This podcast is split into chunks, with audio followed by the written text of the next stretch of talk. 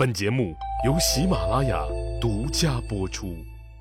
上集咱们说了，淮南王刘安一时兴起，和丫鬟生的大儿子刘不害在他淮南王府备受歧视。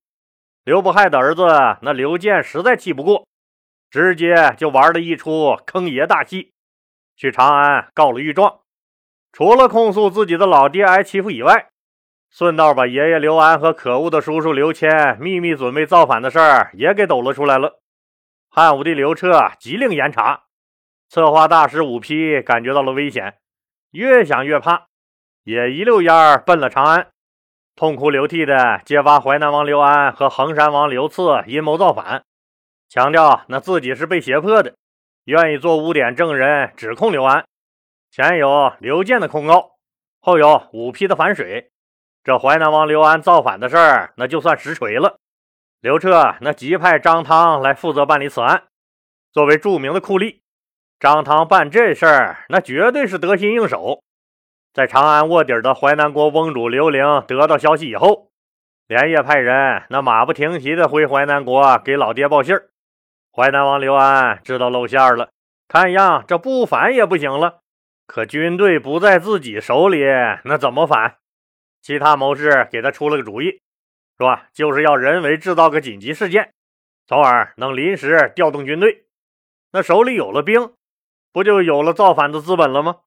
刘安连夜安排人假冒南方边境上的边防军，从这个城外高声叫门，大喊着：“南越兵来了！南越兵打进来了！”一路冲进王宫报信儿。已经准备好了的刘安，那派人急速通知掌管他淮南国军队的中尉，让他马上集合军队，准备迎敌。说呀，南越人打过来了。实际上，刘安要谋反的这个重大情报，朝廷那早就派人第一时间通报给了中央任命的他淮南国的丞相、内史和中尉了。结果啊，这刘安一喊集合军队，军队倒是很快就集合起来了。可他们却里三层外三层，包围了他淮南王的王宫和这个太子刘谦的太子宫，并在街上实行了戒严，同时控制了各大城门，任何人不得出入。刘安一看，完了完了完喽，这下子可完喽，自己造反不成，现在那是跑也跑不了了。一旦被抓，等待自己的将是法律的严惩。因为自己犯的罪是要推翻当今皇上，您想这皇上大侄子能饶了自己吗？当然了，现在只是他淮南国的驻军围住了王府，控制了城内局势，他们并没有采取进一步的措施，可能在等长安最终的命令吧。这时候，长安城皇宫里也在召集紧急会议，刘彻当然早就下定了决心。敢于谋反的人，那是绝不能留的。只要是参与了此次谋反行动的，一个不留。但作为君主，这时候也是表现自己仁慈的最好机会，当然是那做做样子了。所以在会议开始的时候，刘皇帝就第一个发了言，告诉大臣们：只要不是罪大恶极的骨干分子，已经认识到错误的，确实有悔过表示的，咱们呀。该放过就放过吧，不要牵扯过多的人。大家在大赞了刘皇帝的仁慈以后，纷纷表态：此大逆不道的事儿有悖人伦，扰乱天下，迷惑百姓，背叛祖宗，妄生邪说，绝对不可纵容，更不可赦免。所以，淮南王刘安和衡山王刘赐等骨干分子必须处死。至于其他参与者，也要按罪处罚。绝不姑息养奸。看到众大臣个个激愤的样子，刘皇帝心里那舒坦极了。但他在散会前还是一再表示：“咱们要以德服人，以德服人，不可牵扯过多的人。”会后，刘皇帝派兵随即进入了淮南国和衡山国。当刘安得知中央军队已经到来以后，自知罪无可赦的淮南王刘安只能自杀谢罪了，而和他串通一气的弟弟衡山王刘赐得到消息后，也自杀身亡。雄心勃勃计划把他淮南国上市的刘安，在天使轮就被拉下马了。您说他窝囊不窝囊？中央调查组在淮南王府搜出了准备用于谋反的工程器械，在密室里搜出了用来伪造文书的玉玺，伪造中央各职能部门的大印，还有这军事地图啥的。而刘安的老婆和太子刘谦，以及刘安交往过密的朋友和所有的门客都被满门杀尽，根本不给你申辩的机会。因为承办此案的那个人叫张汤。还有一个更响亮的名字，酷吏。这个酷，那可不是装酷的酷，那是残酷的酷。淮南国一时血雨腥风，人人自危，居然杀了好几千人。当然了，这对于张汤来说，那仅仅是个开胃菜，惊喜还在后头呢。老李讲过，这个张汤和丞相公孙弘那关系特别好，俩人就是政治同盟。他俩虽然人品不咋地，但政治嗅觉那是出奇的敏锐。淮南王刘安谋反事儿一出以后，公孙弘和张汤那最是积极和踊跃了。为啥呀？他俩可以借机清除异己了呗。要借这个机会大肆清除政治对手，凡是和他们不对付的官员，那都想极力往这个案子上扯，要把这个屎盆子往所有政敌身上扣。能弄死一个算一个，他俩这是要借刘皇帝的刀除掉他们的政敌。张汤夜以继日的审讯，终于挖出了大鱼。有人交代了淮南国翁主刘玲的事儿，这太让公孙弘和张汤兴奋了。有了在长安范围活动的刘玲，就有了把脏水泼到政敌们身上的机会。通过对刘玲的审讯，他们揪出了掌管北军的案头侯张次公。张次公那狡辩说：“说他和刘玲就是男女朋友关系，刘玲特别崇拜他杀敌立功的勇敢，实际上就是他的小迷妹、小粉丝一枚，自己根本就不知道什么他们要谋反的事儿。”张汤语重心长地告诉他：“不能睡粉儿，出事儿了吧？这事儿哪怕花点钱，不知道这张次公信不信。”反正这两千年后的吴谦是不信，结果碎粉儿出事了。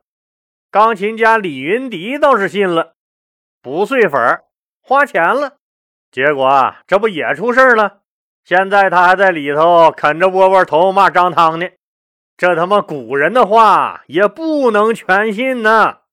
张汤又通过案头侯张次公揪出了介绍他们认识的中大夫严柱，这太让公孙弘兴奋了。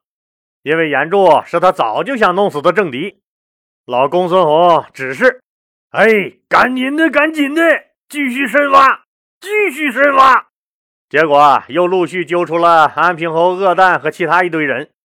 公孙弘和张汤又暗中确定了一个名单，当然都是他俩的政敌或仇人，准备把淮南王刘安谋反的脏水挨个往这些人身上泼。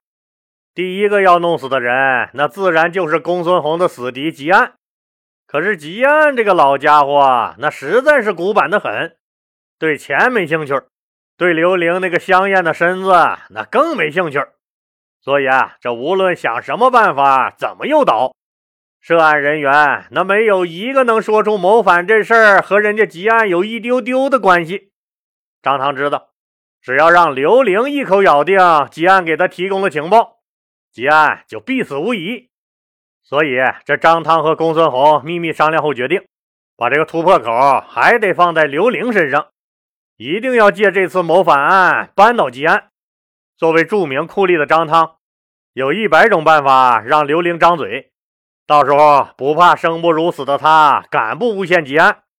可惜他们的如意算盘没打好，刘玲这个淮南国翁主。那也知道自己那是必死无疑，居然在他们动大刑之前自杀了。刘玲的死让公孙弘和张汤那很是恼怒，但也没办法，对付吉安这个老家伙还得另外想办法。那时候也没什么中情局、科格勃、摩萨德、军情六处，更没有最低调神秘的北京朝阳群众这五大王牌情报组织。要是那会儿就有这些组织，那还愁找不出结案点毛病举报他？还用公孙弘、张汤费那事儿？没办法，也只能加紧审讯其他人。尽量引导蛊惑他们，把这事儿牵扯到公孙弘名单里要除去的那些政敌身上。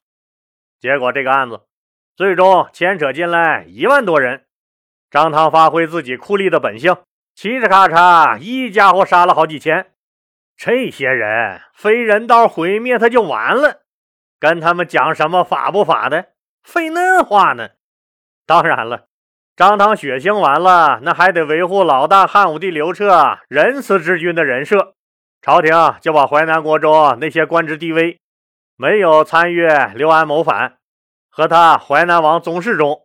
确实不知情的这批人拿出来让刘皇帝展示仁慈，刘皇帝下令不过重追究他们的责任，把他们免官剥夺了爵位，贬为士兵就得了。可能您要问了，这批人为啥人家没参与也不知情，那还要被免官剥夺了爵位呢？因为啥？因为你没有尽职尽责的阻止淮南王的谋反呗。还有一些那不是官吏的其他参与者。比如说，给这个叛军打造兵器的那些铁匠，他们只是个手艺人，人家王爷给钱，让打刀就打刀，让打剑就打剑呗。那手艺人哪有那么高的觉悟？再说王爷的事儿，那你敢问呢？人家王爷让咱干啥，咱就干啥呗。对这些人，刘皇帝充分展示了仁慈的一面，还是那老套路。交出钱来，事儿就没了；不交钱，人就没了。你们呢，自己看着办。具体就是给这些工匠们两个选择：一砍头，二交二斤八两黄金放人。消息一公布，工匠们一片哀嚎。仁慈的刘皇帝可就纳闷了：“哎，嚎啥呀？嚎啊！”不是允许你们意思意思交俩钱就没事了吗？意思意思，您这二斤八两黄金是意思意思？这和两千年后王首富一个亿的小目标可是有的一拼呢。至于那个积极揭发、主动告密的污点证人武批，他是被逼着造反的，而且有这个立功表现。刘皇帝是打算赦免他的。还有他的内朝骨干严柱先生，也就是给张四公和老朋友的女儿刘玲介绍认识了一下。确实，他也不知道谋反的事儿。刘皇帝也觉得这事儿不应该牵扯到严柱，可严柱是公孙弘的政治对手啊。这次那好不容易揪住点小辫子，哪能不扒了他的皮？别忘了张汤那个响亮的名字——酷吏。这个名字是无数鲜血堆砌而成的，现在就要再让严柱他们的血把我张汤的顶子染得再红一点儿。张汤上奏：虎批是刘安谋反集团中首要的出谋划策者，如果不杀他，说不过去。严柱身为朝廷要员，他借助在皇帝您身边工作的机会，向刘安提供情报。您的心腹之臣。竟然刻意结交诸侯王，为他们的谋反阴谋牵线搭桥、推波助澜。这种人不杀，以后恐怕别人会效仿。所以严柱必须得死。刘皇帝那挥挥手，行吧，我尊重办案同志们的意见，那就都杀了吧。结果案头张四公、严柱、安平侯恶旦五批都被砍了头。就在公孙弘和张汤举杯欢庆弄死了严柱的那个夜晚，一个人在家中悄悄地竖了两个牌位祭奠。一个牌位上的名字是刘安，另一个牌位上的名字是严柱。这个人流着泪给两个牌位敬了香、敬了酒，和这两个牌位说了一宿的话。天快亮的时候，他匆匆把这两个牌位藏好，擦了把脸上的泪痕，就去上班了。这个人就是刘安和严柱最好的朋友，中大夫朱买臣。朱买臣心里那是非常清楚，刘安造反被杀，那是他罪有应得，没啥可惜的。可自己的恩人加朋友严柱，的确是公孙弘和张汤刻意害死的。这个大仇，我朱买臣一定替你报喽。未来的日子里。朱买臣唯一想做的就是不惜一切代价干掉公孙弘和张汤，为他的朋友家恩人严柱报仇。那后来这朝廷里又发生了哪些争权夺利、排除异己的撕逼大战呢？咱们呀，下集接着说。